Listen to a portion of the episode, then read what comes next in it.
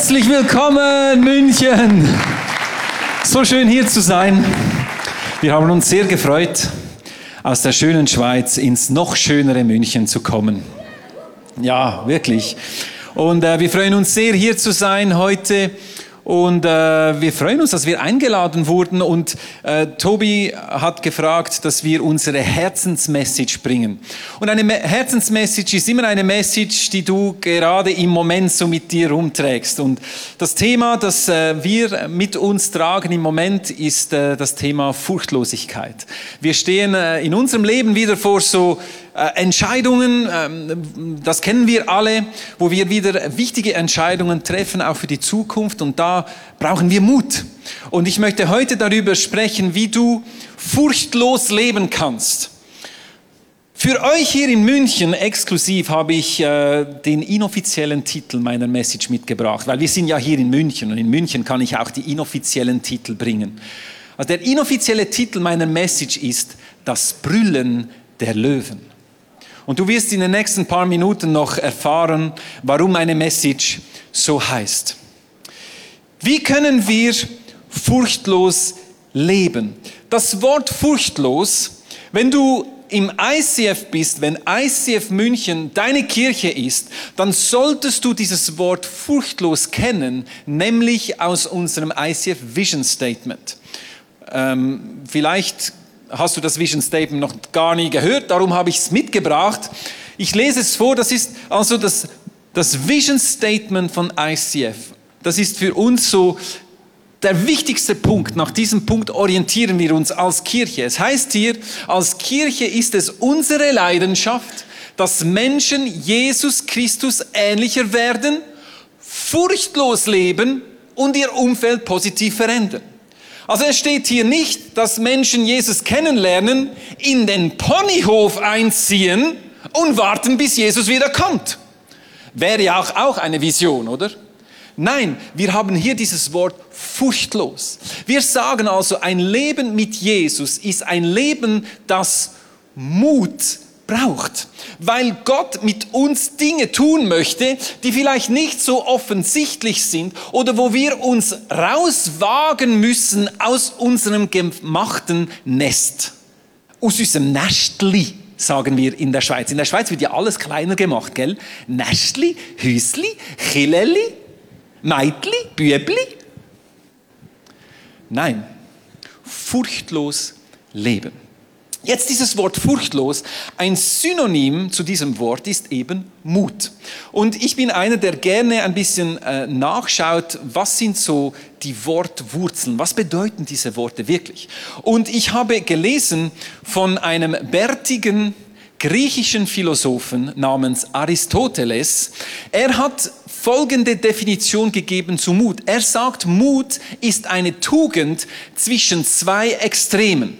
Also du siehst hier auf diesem Bild, Mut ist eine Tugend zwischen zwei Extremen, eine Balance. Auf der einen Seite Feigheit, auf der anderen Leichtsinn. Also Mut ist das Balancieren von diesen zwei Seiten, oder? Feigheit ist dann, wenn du eigentlich weißt, du solltest was tun, aber du bewegst dich nicht. Und Leichtsinn ist, wenn du vielleicht ein bisschen zu schnell und unüberlegt in Dinge reingehst. Und Mut bedeutet, diese zwei Enden zu balancieren. Eng verbunden mit diesem Wort Mut, ja, eigentlich unzertrennbar verbunden, ist die Angst. Mut ist also nicht die Absenz von Angst, sondern die Überwindung von Angst. Es ist das Handeln trotz der Angst. Ich habe ein Zitat mitgenommen von einem bekannten Bergsteiger, Reinhold Messner. Vielleicht kennst du ihn, der sieht aus wie ein Bergsteiger. Bart, Haare. Und der Mann hat eine Lunge wie ein Frosch. Ein Frosch hat eine große Lunge im Verhältnis, ja vielleicht wie ein Pferd. Wie sage ich das? Er war 1978 der erste Bergsteiger, der auf den Mount Everest stieg ohne äh, Sauerstoffflasche. Er hat dann 14 8000er bestiegen ohne Sauerstoffflasche und er war der erste Mensch, der alleine auf einen 8000er rauf ist ohne Wasserstoffflasche, äh, Wasserstoff. Sauerstoff, Wasserstoff, ja. Das wäre explosiv gewesen, ja. Sauerstoffflasche. Und ich, sah, ich frage mich, ja, also ich gehe auch nicht mit Sauerstoffflaschen den Berg äh, rauf wandern. Das ist ja viel zu schwer. Also der hat es ja eigentlich noch gut gemacht, der hat sich überlegt, ich gehe jetzt auf einen 8000 ich nehme nicht noch irgendwo Gewicht mit, also ist er ohne Sauerstoffflaschen rauf. Nein, das ist natürlich eine Leistung und dieser Mann hat, wie gesagt, sehr wahrscheinlich eine Riesenlunge und der kann das auch auf dieser Höhe ohne Hilfe raufzugehen und das hat ihn natürlich zur Legende gemacht. Aber ich habe hier ein Zitat mitgebracht von Reinhold Messner, wenn es um furchtlose Furchtlosigkeit geht. Er sagt Folgendes. Das Bild vom furchtlosen Helden täuscht. Es ist ein Fantasieprodukt. Ein Held, der keine Angst hat, braucht keinen Mut. Die Angst ist eine ständige Begleiterin. Ohne Angst lebt kein Grenzgänger lange. Die Angst ist die andere Hälfte von Mut. Also du siehst, Reinhold Messner, der weiß, von was er spricht. Er ist nämlich auf hohe Berge gestiegen und die Angst hat ihn begleitet und trotzdem ist er der erste Mensch, der dort oben angekommen ist und so wie es aussieht, auch wieder heil runtergekommen ist, weil es gibt ihn ja noch. Wenn du weitergehst in dieses Wort Mut, auf Englisch heißt dieses Wort Courage oder Französisch Courage. Wir lieben ja Französisch, gell? Courage ist meine Muttersprache übrigens. Und darum kann ich das jetzt hier gut sagen. Courage, die Wortwurzel dieses Wortes ist Cœur, Herz. Und das ist genau der Punkt. Mut ist eine Charaktereigenschaft, ist eine innere Überzeugung. Wahrmut ist nicht im Kopf oben zu Hause, sondern im Herzen. Wenn du mutig bist, heißt es, dass du innere Überzeugungen hast und du bist bereit, Angst zu überbrücken, du bist bereit, Angst zu, zu bekämpfen, damit deine inneren Überzeugungen, das, was in deinem Herz ist, damit du in diese Dinge reingehen kannst. Das ist der Moment, wo du vielleicht im Zug bist am Morgen und du hast so einen Eindruck, du solltest für eine Person beten. Da kommt die Angst. Was soll ich tun? Wirklich, was denkt er? Oder du bist vielleicht schon lange in einer Situation, vielleicht in der Schule oder in deinem Beruf, wo du eigentlich weißt, ich müsste hier aufstehen, gemäß meiner Überzeugung meine Stimme erheben. Und ich tue es nicht, weil ich Angst habe, was die Leute denken. Wer mutig ist, kennt die Angst. Meine Frau Tabea, komm, komm mal auf die Bühne. Meine Frau ist äh, vermutlich die mutigste Person, die ich persönlich kenne. Den Reinhold Messner kenne ich ja nicht persönlich, aber meine Frau kenne ich schon seit 20 Jahren. Wir sind 20 Jahre verheiratet dieses Jahr. 20 Jahre, das ist eine lange Zeit. Das brauchte viel Mut. Es braucht Mut, verheiratet zu bleiben. So einfach als Side-Teaching. Jetzt, Tabea, für mich bist du eine Person, die immer so leicht auf der leichtsinnigen Seite ist, weil du bist so mutig und du machst Dinge, die würde ich nie tun. Aber weil du diese Dinge tust, erlebst du auch Dinge, die ich nie erlebe. Zum Beispiel hast du vor einigen Zeit hast du mal einen Einbrecher gefasst. Erzähl uns doch mal, was in dieser Nacht geschehen ist. Also nein, ich habe zweimal einen Einbrecher ja, genau, gefasst. genau, zweimal sogar. Ich Aber ich erzähle nur eine Geschichte. Okay. Ich bin ein Nachtmensch, das hilft, weil ja, die Einbrecher kommen ja in der Nacht. Und es war wieder mal so eine Nacht, ich war wach. Ähm, ich muss auch sagen, in der Nacht bin ich am kreativsten. In der Nacht habe ich die besten Momente mit Gott. Es passiert mit mir in der Nacht, am Morgen nicht. In der Frühe nicht, aber in der Nacht. Auf jeden Fall war ich noch wach. Es war eine kalte Frühlingsnacht und das Dachfenster war ein bisschen offen. Und dann höre ich im Garten, denke ich, hm, falsche Zeit. Dann bin ich äh, hochgestiegen und habe zum Fenster rausgeschaut. Und da war kein Licht. Und bei uns war es so, wenn jemand nach Hause kam, kam damals, ging das Licht an. Da war kein Licht. Da dachte ich, oh, das gefällt mir. Jetzt wird es spannend. Ich war da beim Fenster und habe rausgeschaut. Und wir leben ja in einer modernen Welt. Da geht beim Nachbar im Gartenhaus ein kleines Licht an. Ein Telefon. Und ich sah, dass da jemand saß mit einem Mobiltelefon Und ich wusste, der Nachbar ist in den Ferien, der kann es nicht sein, also muss es jemand sein, der nicht hier hingehört. Und so bin ich geblieben und habe weitergeschaut. Diese Person hat dann viele Taschen auf sich geladen und ist einen Weg hoch und über einen Zaun geklettert. Nur etwa fünf Meter neben diesem Zaun, wo er drüber geklettert ist, war eine Tür und die war offen. Also wusste ich, der gehört wirklich nicht hierhin. So habe ich äh, mich weggeschlichen und habe die Polizei gerufen, gesagt, sie sollen kommen. Da ist jemand, der da nicht hingehört. Und dann sagt der Polizist, ja gut, machen wir einen Ort ab, wo wir uns geheim treffen. Dachte ich, gute Idee. Adieu. Nicht so gute Idee. Plötzlich kam mir in den Sinn, dass ich ja raus muss in die Nacht. Also habe ich mich schwarz gekleidet. Gedacht, jetzt wird es ganz gut. Also halt mal schnell. Also es ist mitten in der Nacht. Ja. Es hat, es hat, es hat Einbrechen draußen. Du, du legst dich schwarz an und gehst nach draußen. Warum hast du mich nicht geweckt? Ich hätte ja mit dir gehen können. Das war so. Ich habe mich schwarz angezogen, bin zu dir ans Bett und habe gesagt, Nick, ich gehe nach draußen. Da sind Einbrecher. Und du im Schlaf. Schon gut. Ja, gut, zu meiner Verteidigung muss ich sagen, ich beherrsche die Gabe der geistlichen Kampfführung im Schlaf. Und von diesem Moment an habe ich natürlich im Schlaf gebetet für meine Frau, damit sie nicht äh, auch noch was erlebt dort draußen. Gell, stimmt's? Ähm, Ja, Ich okay. weiß nicht. Mach mal weiter. Das war ein Versuch. Auf jeden Fall bin ich nach draußen und als ich so die Türklinke in der Hand hielt, war eben dieser Moment von Leichtsinn und, was war das andere? Feigheit. Feigheit. Gehe ich, gehe ich nicht. Vielleicht hat der ja noch Kollegen da draußen, das wusste ich ja nicht. Auf jeden Fall ähm, steigt in mir dann der Gerechtigkeitssinn höher als die Angst. Ich dachte, hey, was da draußen abläuft, ist nicht recht, ich gehe. Und ähm, der Adrenalinschub kam auch und die Abenteuerlust kommt auch. Und so ging ich raus, habe die Polizei getroffen. Wir gingen äh, auf die Fährte hinter dem Einbrecher her. Und der Polizist sagt noch so zu mir, Frau Legler, eigentlich könnte der ja noch hier sein. Sage ich, ja natürlich. Darum habe ich sie auch gerufen.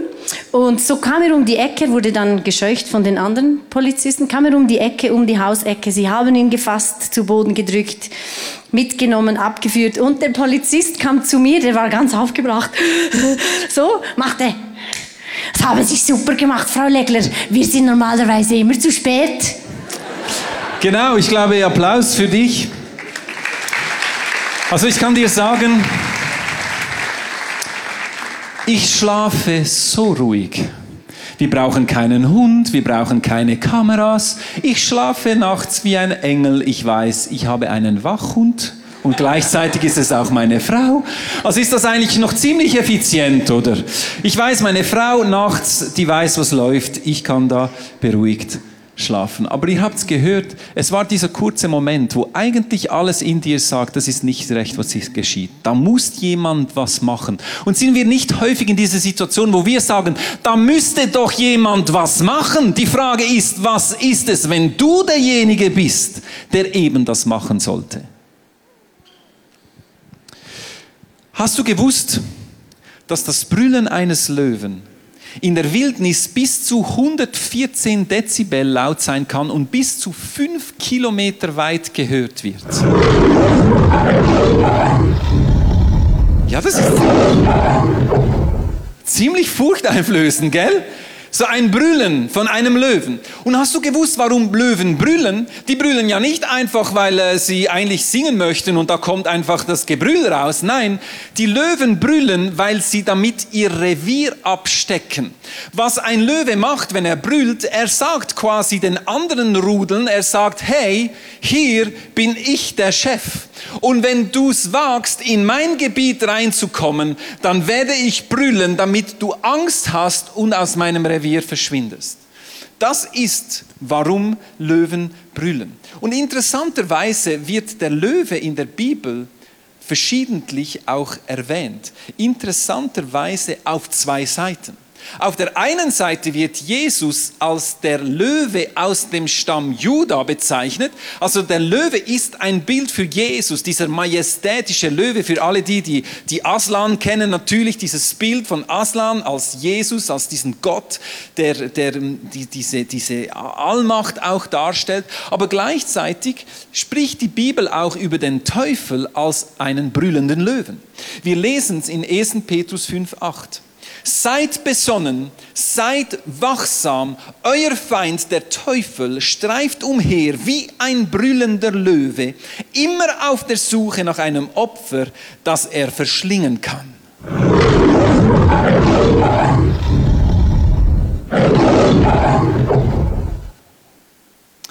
Und weißt du, der Teufel, der funktioniert genauso wie der Löwe der brüllt, um sein Territorium abzustecken. Es heißt hier, der Teufel, dein Feind. Für den Teufel bist du ein Feind, wenn du in sein Territorium reinkommst. Weißt du warum? Weil du gehörst zu einem anderen Rudel. Wenn du mit Jesus unterwegs bist, gehörst du zum Rudel des Löwe Juda. Und wenn du in das Revier reingehst, sprichst, wenn du deine, Fa deine Fahne erhebst für Gerechtigkeit, wenn du deine Schritte gehst in eine Richtung, die Jesus dich führen möchte, wenn du aufstehst für das, was Gott in dein Herz hineingetan hat, dann faktisch gehst du eigentlich in das Territorium des Teufels, weil die Bibel sagt, der Teufel ist der Herrscher über die Gewalten und die Mächte dieser Welt. Er nimmt diese Welt in Anspruch als sein Territorium. Und jedes Mal, wenn du aufstehst für das, was Gott in dein Herz gelegt hat, wird er dich anbrüllen, weil du gehörst zu einem anderen Rudel. Für den Teufel bist du ein Feind, der in sein Gebiet reinkommen möchte. Und er wird dich anbrüllen. Wie zeigt sich das? Er möchte uns Angst einjagen in diesen Momenten, wo wir eigentlich wissen, dazu sind wir berufen. Jetzt müssen wir einen Schritt gehen. Und wie zeigt sich diese Angst in unserem Leben? Sehr häufig Menschenfurcht. Dann, wenn es zum Beispiel dran wäre, für jemanden zu beten im Zug, was hält uns zurück? Menschenfurcht. Wir haben Angst, unser Gesicht zu ver verlieren. Sehr häufig auch haben wir Angst vor Ablehnung. Wir haben Angst, dass wir nicht versorgt werden. Darum stehen wir zum Teil nicht auf im Job, wenn wir wissen, eigentlich müsste ich hier meinem Chef sagen, was hier geschieht, ist nicht richtig. Aber was geschieht, wenn ich jetzt meinen Job verliere? Wer wird mich versorgen?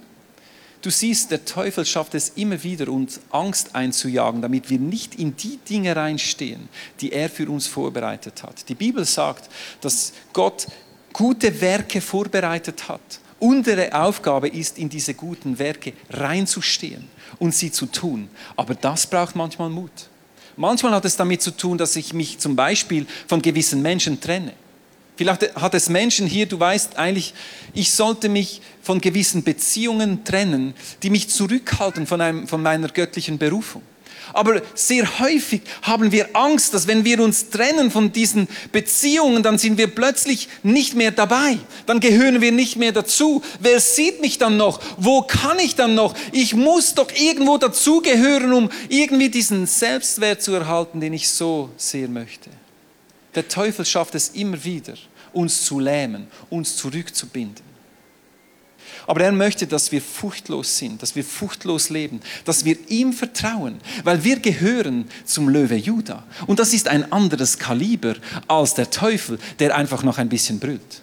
Ich möchte euch ein kurzes Video zeigen und dann wird meine Frau etwas dazu sagen.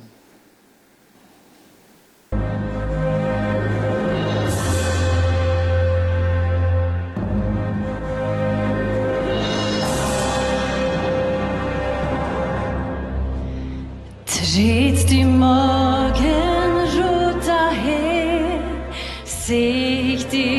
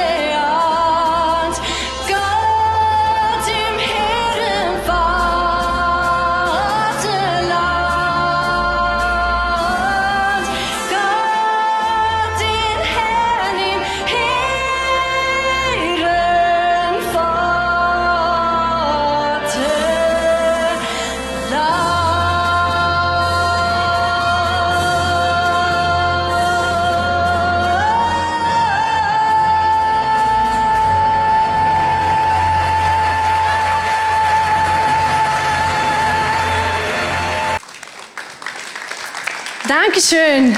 Das ist die Schweizer Hymne oder wie sie so schön genannt wird, der Schweizer Psalm. Und das Coole ist an unserer Schweizer Hymne, es ist so christliches Lied. Es singt von Gott, ist eigentlich das Anbetungslied schlechthin. Und die Geschichte, die ich erzählen möchte, ist, ähm, was ihr nicht wisst, ist, Anbetung ist meine größte Leidenschaft. Und ähm, dieses Jahr, etwa im März, bekam ich einen Telefonanruf von einem sehr erfolgreichen Turner aus unserem Dorf. Und er sagt, hallo, ich habe gehört, du kannst singen. Denke ich, oh, schön. Und dann sagt er, ja, wir haben ja da das Schweizerische Turnfest in Aarau, das ist ganz nahe von da, wo ich wohne. Und wir suchen für die Schlussfeier, für die Siegerehrung noch eine Sängerin, die die Hymne singt. Denke ich, wow. Und ich darf das machen. Cool. Natürlich, sage ich ja. Dann erzählt er weiter, wie das so abgehen wird und so. Und ich denke, wow, was für eine Ehre. Natürlich mache ich das, ich freue mich riesig. Weil ich wusste, die Schweizer Hymne, das ist so ein Lied, die Schweiz möchte dieses Lied ähm, nicht mehr. Wir kämpfen, oder nicht wir, viele kämpfen, dass dieses Lied wegkommt, dass man das neutralisiert, das ist zu fromm, das ist zu christlich und so weiter. Und ich dachte, yes, ich werde sie singen, ich werde sie singen, so wie sie ist. Genau das, was sie heißt, genau die Worte, die sie sagt, werde ich singen. Und dann war ich mal im Auto unterwegs und der Radiosprecher sagt, ja, am Eidgenössischen Turnfest in Aarau erwarten wir in unserem Stadion 10.000 Zuschauer. Und ich denke, oh, das bin, glaube ich, ich werde da singen. Oh, und ich merkte, wie mehr und mehr diese Anfrage größer wurde, als ich eigentlich dachte. Und ich merkte, dieser Schuh wird immer größer, den ich da angezogen habe, zu dem ich zugesagt habe. Ähm, ich habe dann auch erfahren, dass das Schweizer Fernsehen live dabei sein wird. Ähm, man sagt, äh, über 100.000 Zuschauer haben da live zugeschaut. Ich wusste nichts davon zu, vom Anfang an. Aber ich habe zugesagt und dann kommt die Zeit, wo man realisiert, ähm, hm, ohne Gott kann ich nichts tun. Und ich merkte, es war ein Geschenk von ihm an mich, dass er mich gerufen hat, dies zu tun.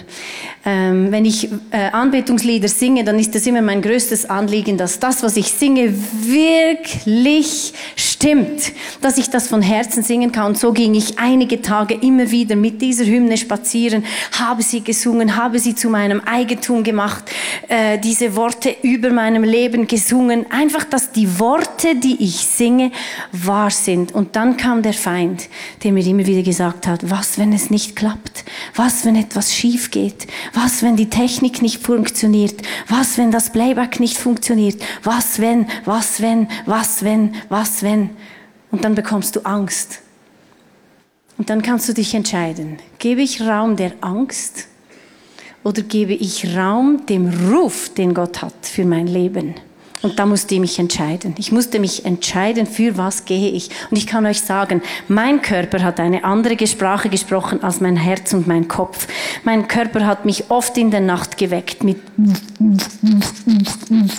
Herzklopfen hatte ich und wusste, das ist jetzt mein vegetatives Nervensystem, das da wild durcheinander spielt und mir zeigt, ja, der Druck steigt, die Anspannung steigt, da kommt etwas Großes auf mich zu. Und auf der anderen Seite wusste ich, nein, Gott hat mich berufen, berufen, dieses Lied in dieses Stadion zu tragen. Und was ich auch wusste ist, in der Bibel steht, dass wir Gottes Gegenwart in die Welt tragen. Wir. Also wusste ich, ich bin's. Ich werde auf dieses Schweizer Kreuz, auf diese Fahne marschieren und seine Gegenwart mit mir nehmen. Wie krass ist das? Und am Tag selber habe ich mich dann einfach nur noch gefreut. Ich habe mich nur noch gefreut und gedacht, wie ein kleines Mädchen gebe ich meinem Vater im Himmel die Hand und mit ihm marschiere ich auf dieses Kreuz und ohne ihn kann ich sowieso nichts tun. Das hatte so nichts mit mir zu tun, sondern mit ihm.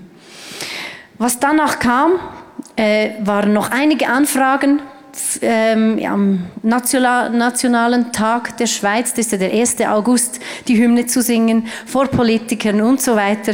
Und ich merke, wie Gott da eine Türe aufgemacht hat, für die hatte ich bei meinem Ja am ersten Telefon keine Ahnung. Keine Ahnung. Ich habe einfach Ja gesagt, weil ich ein Kind bin von ihm. Und was jetzt daraus noch alles kommt, ich musste noch viermal die Hymne singen. Ähm, ihr könnt sie googeln, sie ist wahnsinnig schön. Unsere alte Schweizer Hymne, nicht die neue, die alte.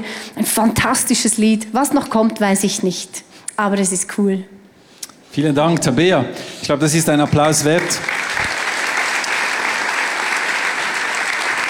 Und es ist doch so, wir sehen dann ein Resultat, wir sehen jemand, der irgendwas macht und denken uns, ah, wow, das ist ja völlig, äh, das passt und das ist alles gut, aber jeder von uns kämpft seine Kämpfe. Und deine Berufung ist es vielleicht nicht, die deutsche Hymne zu singen, irgendwo auf einer Fahne. Vielleicht ist bei dir eine andere Entscheidung dran. Es muss auch nicht so was Großes sein, sondern etwas, das in deinem Leben du weißt, Gott hat es auf dein Leben gelegt. Bin ich bereit, konsequent und furchtlos? Auch bereit zu sein, meinen Ruf zu verlieren und ihn bei Jesus zu gewinnen. Und wie ich es bereits vorher gesagt habe, ich glaube, das Entscheidende ist, dass wir uns bewusst sind, wir gehören einem anderen Rudel. Wir gehören Jesus. Die Bibel sagt in Offenbarung 5.5, weine nicht, siehe der Löwe aus dem Stamm Juda, der Erbe aus der Wurzel Davids, hat gesiegt. Hat gesiegt. Hier ist die Zeitform sehr wichtig. Ich denke, dass wir manchmal so leben, als würden wir hier lesen, wird mal siegen. So wie ein spannender Zweikampf und am Schluss im letzten Moment, wie Dortmund gegen Bayern, oder? Die ganze Saison Kopf an Kopf und im letzten Spiel um einen Punkt gewinnt Bayern in eurem Fall. Immer. Ich bin Schweizer, ich bin neutral. Mir ist mir eigentlich egal. Gelb ist schon eigentlich meine Lieblingsfarbe, ja. Aber ich, ich bin neutral. Aber manchmal leben wir doch so, als wäre der Teufel und Gott irgendwo auf der gleichen Stufe und sie kämpfen und machen und tun und ganz am Schluss, da wird es noch richtig spannend, aber dann siegt Nein, es steht hier, hat gesiegt, weil der Sieg hat Jesus am Kreuz errungen. Als er dort am Kreuz hing, sagte er, es ist vollbracht. Ich habe den Tod überwunden. Ich habe den Teufel zertreten unter meinen Füßen. Und wenn wir leben im Bewusstsein, dass wir diesem Löwen gehören, der den Teufel überwunden hat, dann ist es doch ein anderes Leben.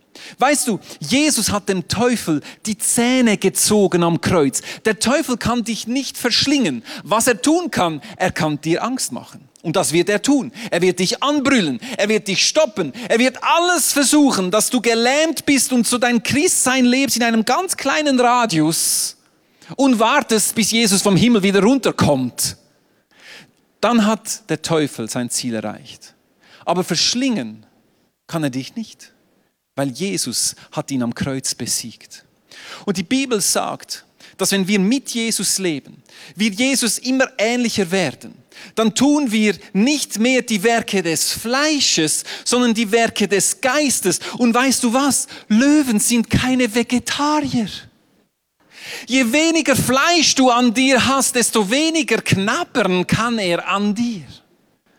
Darum ist es so wichtig, dass wir unser Leben leben im Bewusstsein, ich gehöre Jesus. Ich lasse alles weg, was mich zurückhält, damit ich furchtlos in das reingehen kann, was Gott für mich bereithält. Es steht in 1. In 2. Timotheus 1,7, denn Gott hat uns nicht gegeben den Geist der Furcht, sondern der Kraft, der Liebe und der Besonnenheit. Gott hat uns einen Geist gegeben, der Kraft.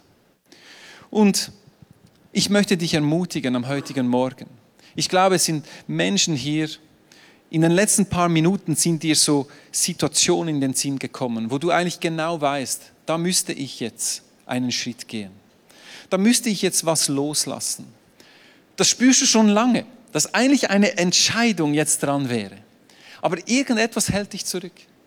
Weißt du, vor 15 Jahren sind meine Frau und ich auch vor so einer Entscheidung gestanden. Ich war damals im Business, ich habe Marketing-Verkaufsstelle gehabt, gut bezahlt, meine Frau ebenfalls als Kindergartenlehrkraft.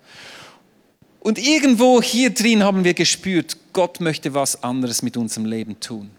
Und wir haben uns da entschieden, zu kündigen, unsere Wohnung zu kündigen, die Möbel einzustellen, irgendwo in einem Keller und an eine Bibelschule zu gehen. Ich erinnere mich noch an diesem Tag, als ich meinem Chef gesagt habe, ich kündige, dann fragte er so erwartungsvoll, oh, was für einen coolen neuen Job hast du denn erhalten? Und ich habe gesagt, ich gehe an eine Bibelschule, der ist fast vom Stuhl gefallen. Und ich weiß noch, wie ich den Schlüssel von meinem geliebten Geschäftsauto am letzten Tag abgegeben habe und wusste, jetzt geht's irgendwo hin. Keine Ahnung, was Gott tun möchte. Ob ich jemals wieder einen Lohn erhalte von irgendjemandem oder ob ich mich jetzt einfach ins Verderben stürze. Weißt du, Gott zeigt uns meistens nur den nächsten Schritt, weil der übernächste würde uns überfordern. Und wenn du mich heute siehst, ja, ich bin seit zwölf Jahren im ICF Zürich, ich bin dort Geschäftsführer, einer der Leiter dieser Kirche, denken alle, ja klar, der Legler, der hat ja alles im Griff. Ja, nein, habe ich nicht, by the way. Aber das war nur möglich, weil wir dort vertraut haben und furchtlos in dieses neue Abenteuer uns reingestürzt haben. Gewisse Leute haben gesagt, hey, das ist leichtsinnig, was ihr macht. Du bist 32, das beste Alter für eine Karriere. Und ich habe gedacht, ja, das stimmt eigentlich. Aus rein weltlichen, menschlichen Maßstäben war das wirklich leichtsinnig. Aber wir sind gegangen, weil wir wussten, Jesus hat uns gerufen und er hat uns getragen. Es ist alles anders rausgekommen, als wir gedacht haben. Natürlich, so ist Gott. Leider. Nein, zum Glück. Und ich möchte dich heute ermutigen, dass du in den nächsten paar Minuten dir überlegst, wo möchte Gott einen mutigen Schritt von dir? Und ich sage es noch einmal, das muss nicht ein, ein Riesenschritt sein. Es, es ist einfach ein erster Schritt in eine Richtung. Tabea wird einen Song singen und in diesem Song geht es darum, dass der Name Jesus alle Finsternis verdrängt über unserem Leben. Und genau dieses Brüllen, dieses brauchen wir in unserem Leben, dass wir wissen, das Brüllen des Löwen Juda bewirkt Wunder in unserem Leben. Die Frage ist einfach, auf welches Brüllen richten wir unsere Aufmerksamkeit? Ist es das Brüllen des Teufels, der uns erschrecken möchte, uns lähmen möchte, oder fokussieren wir auf das Brüllen von Jesus? Der über uns ausspricht, wer wir wirklich sind in ihm. Tabia wird dieses Lied singen und ich möchte dich herausfordern in den nächsten paar Minuten. Wenn du etwas hast in deinem Leben, wo du merkst, da möchte ich, da, da muss ich etwas loslassen, da muss ich in, einen, in etwas Neues reingehen, da brauche ich einen mutigen Schritt. Dann kannst du in den nächsten paar Minuten, während Tabea diesen Song singt, an deinem Platz aufstehen. Einfach so als ein Zeichen, dass du Gott sagst, hey, hier bin ich. Ich möchte mutig sein. Ich möchte mich nicht zurückdrängen lassen vom Teufel, der mich anschreit, sondern ich möchte einen mutigen Schritt gehen. Und weißt du, manchmal sind diese das, was wir im Natürlichen machen, eben indem wir aufstehen, das braucht übrigens auch Mut, weil die Leute links und rechts, die denken sich dann ihre Sache, aber genau um das geht es. Indem, dass du aufstehst, machst du im Natürlichen ein Statement, das eine Auswirkung hat im Übernatürlichen.